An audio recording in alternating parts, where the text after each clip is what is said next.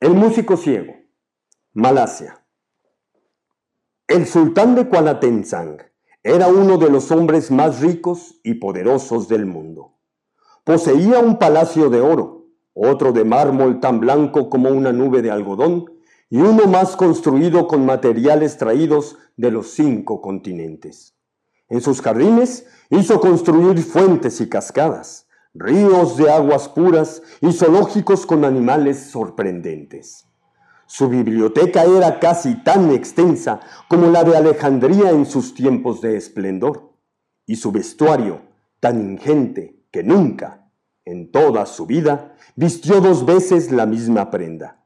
Por si esto fuera poco, Kualatenzang era inexpugnable dada su situación geográfica al norte de la gran isla de Borneo. El sultán tenía 49 esposas y 97 entre hijos e hijas. A las esposas del sultán nadie les podía volver a ver el rostro una vez que habían entrado en palacio.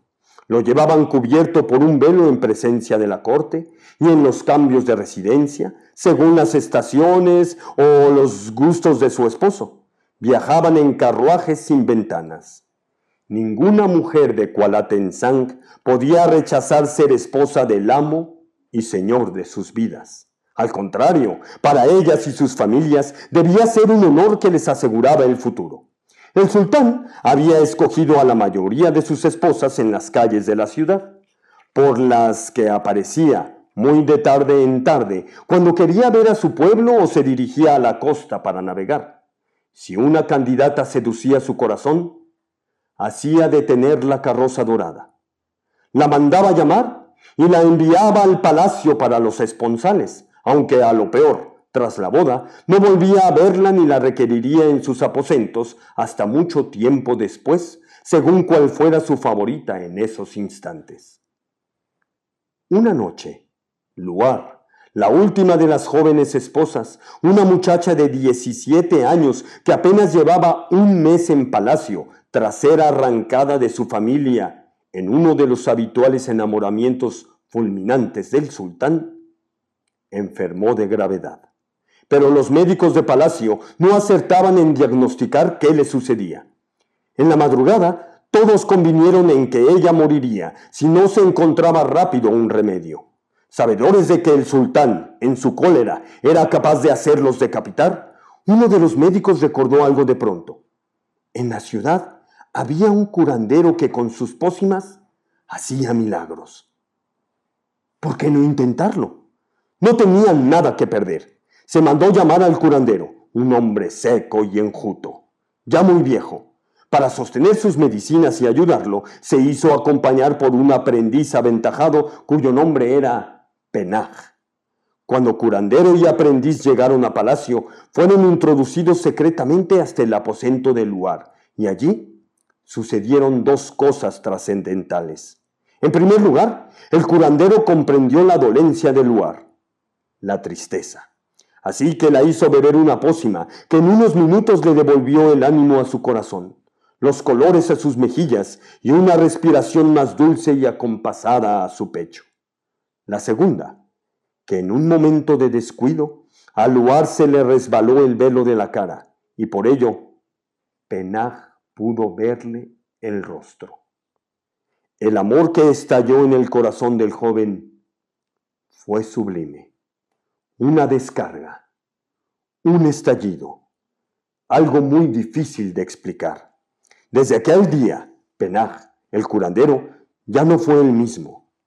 No podía dormir, ni comer, ni concentrarse en sus rezos. Era esclavo de aquel amor prisionero de la más hermosa de las pasiones y al mismo tiempo de la más temible. Su melancolía comenzó a precipitarlo hacia un abismo donde sólo cabía esperar la muerte. Penag era un excelente músico. Tocaba el violín como los ángeles, aunque solo fuera como diversión. Un día, tres semanas después de que devolviera la vida a la princesa Luar, en Kualatenzang se dio a conocer la muerte de uno de los músicos del baño de las princesas. La característica trágica de todos ellos es que eran ciegos, pues nadie podía ver a las esposas del sultán y menos bañándose desnudas. Penaj tuvo entonces una idea, una idea terrible pero a la que, empujado por la locura de su amor, se avino sin pensarlo dos veces. Primero, se colocó en los ojos cera endurecida, que hacía una especie de película muy fina, de manera que cualquiera que lo mirara creería que era ciego y sus ojos estaban en blanco. Penaj, sin embargo, veía a través de esa película.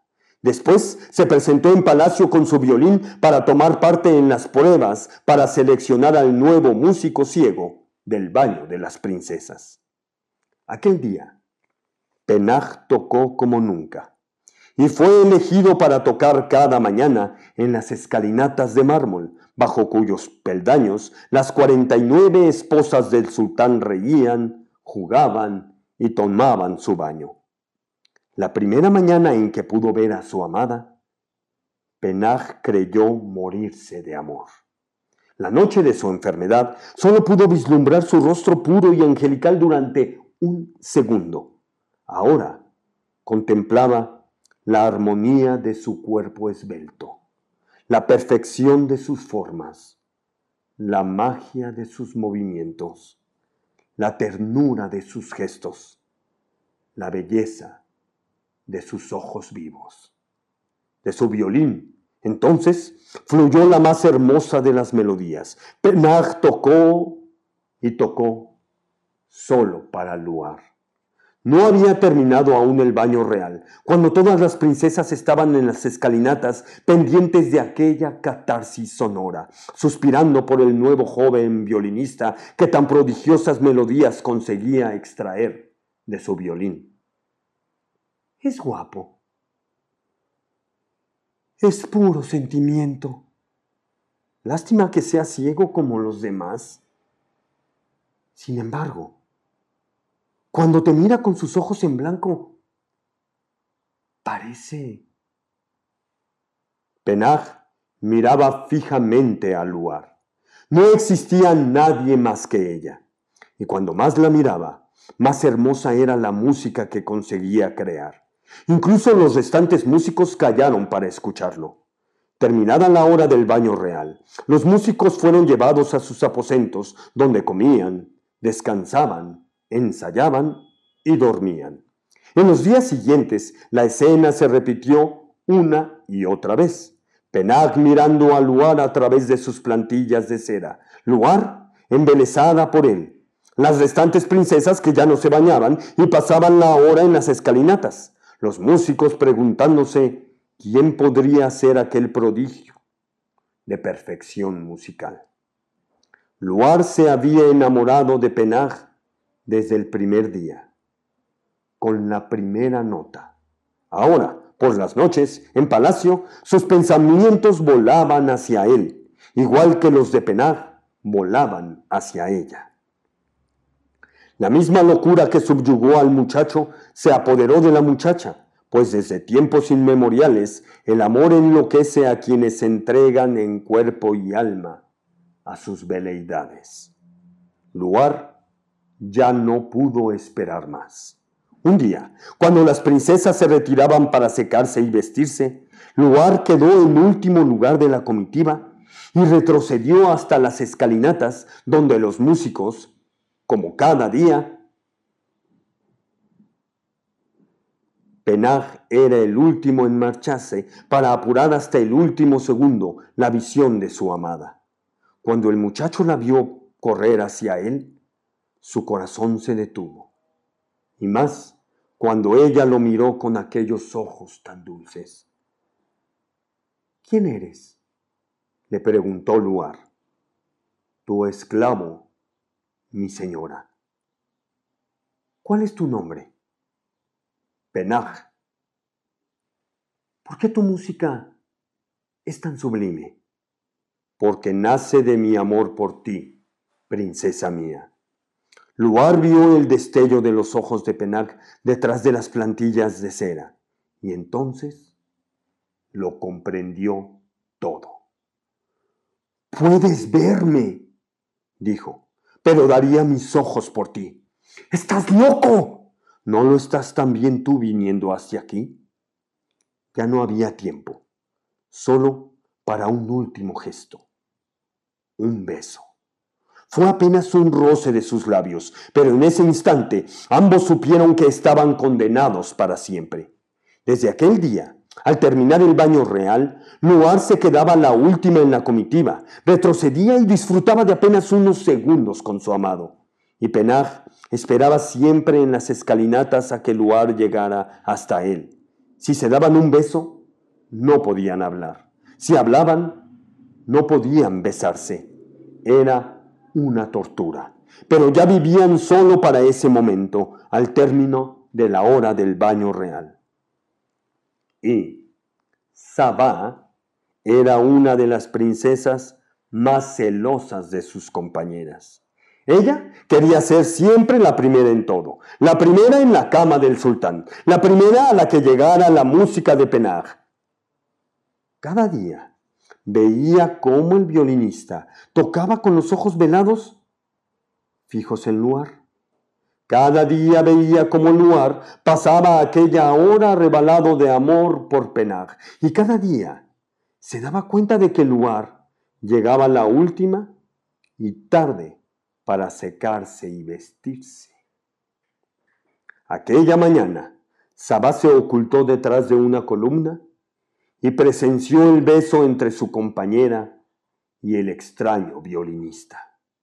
Rabiosa, furiosa, celosa, pidió audiencia con el sultán y entonces se lo dijo.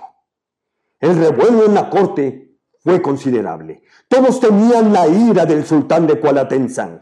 Nadie se había atrevido de hacerlo enojar jamás. Era demasiado poderoso. Así que pues, ¿quién era el loco que... Penaj fue llevado en presencia del sultán. Las cuarenta y nueve esposas también, pues se trataba de dar ejemplo. ¿Eres ciego?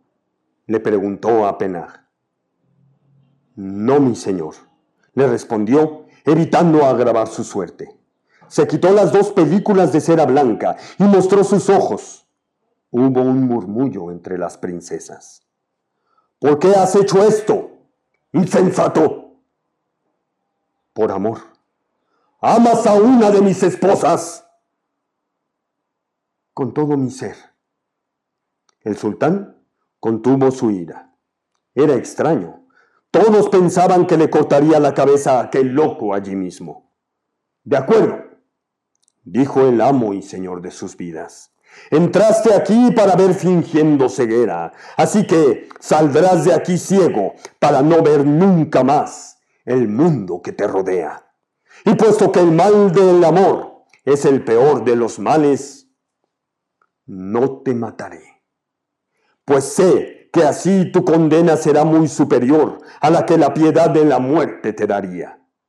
Y en cuanto a ti, el sultán miró a la princesa Luar, tu crimen es todavía más execrable, y puesto que aún no te había tomado en mi cama, y no podré, pues has sido tocada por este hombre, tu castigo será consonante con tu culpa.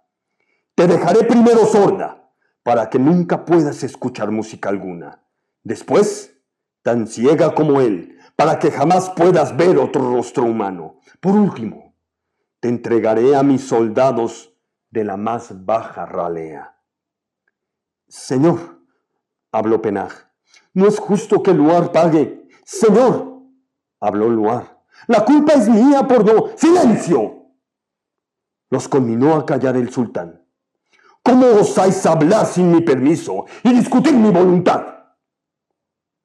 Nada me importa ya, mi señor, contestó Penag. Ni a mí, dijo Luar. El sultán estaba impresionado.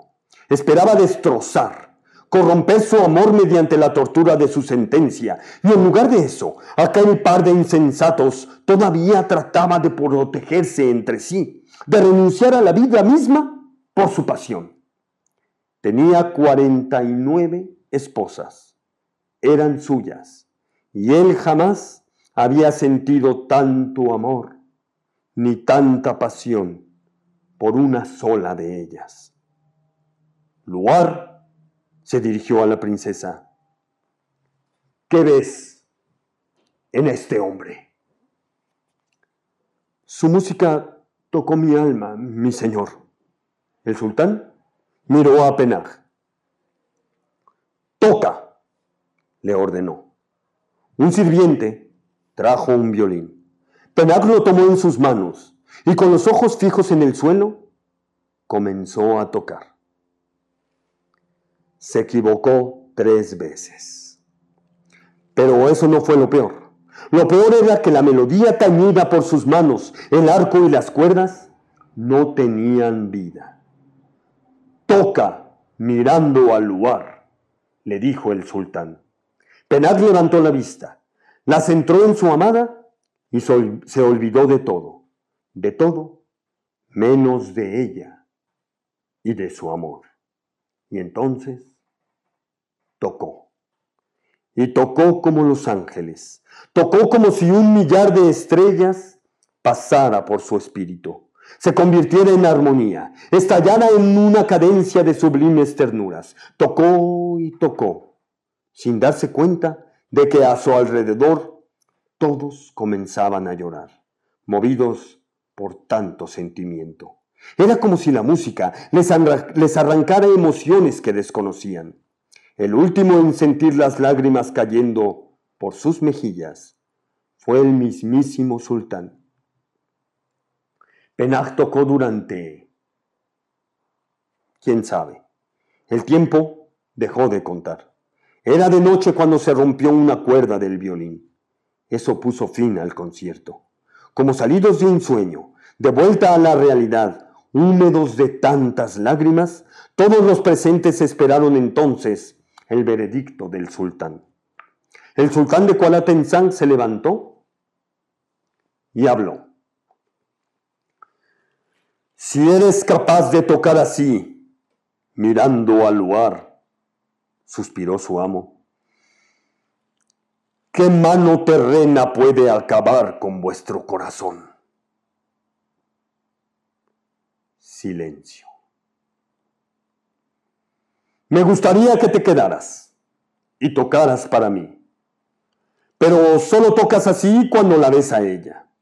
No puedo retenerla por su traición, ni puedo retenerte por la misma razón. Sin embargo, ahora que te he oído tocar, tampoco puedo matarte. Ni a ti, ni a quien te hace tocar así. Pues este es un mundo imperfecto en el que la belleza es tan necesaria como el aire. Hubo un nuevo silencio. Marchaos, ordenó finalmente el sultán. Id los dos. Sois libres. Viviréis en la pobreza. Jamás quiero volver a oír hablar de vosotros. Solo tendréis vuestro amor. El hombre más poderoso de aquella parte de la tierra miró su palacio y supo que tal vez él fuera más pobre que ellos pero eso lo guardó para sí mismo.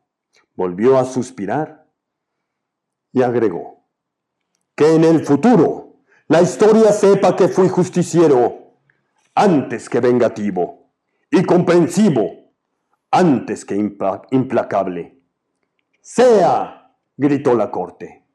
Aquel mismo día, Penag y Luar fueron llevados a la frontera. Los últimos que los vieron dijeron que se internaron en la selva de Borneos solos, sin nada en las manos, salvo el violín de Penaj. Nunca más se los vio de nuevo. Pero aún hoy, en cierta parte de esa selva, los que se han atrevido a explorarla afirman escuchar una música celestial, un eco lejano, como si alguien tocara el violín arrebatado de amor. Tal vez sea una leyenda, pero todas las leyendas nacen de una realidad. El músico ciego, de Jordi, Sierra y Fabra, que está en el libro Historias de Medio Mundo.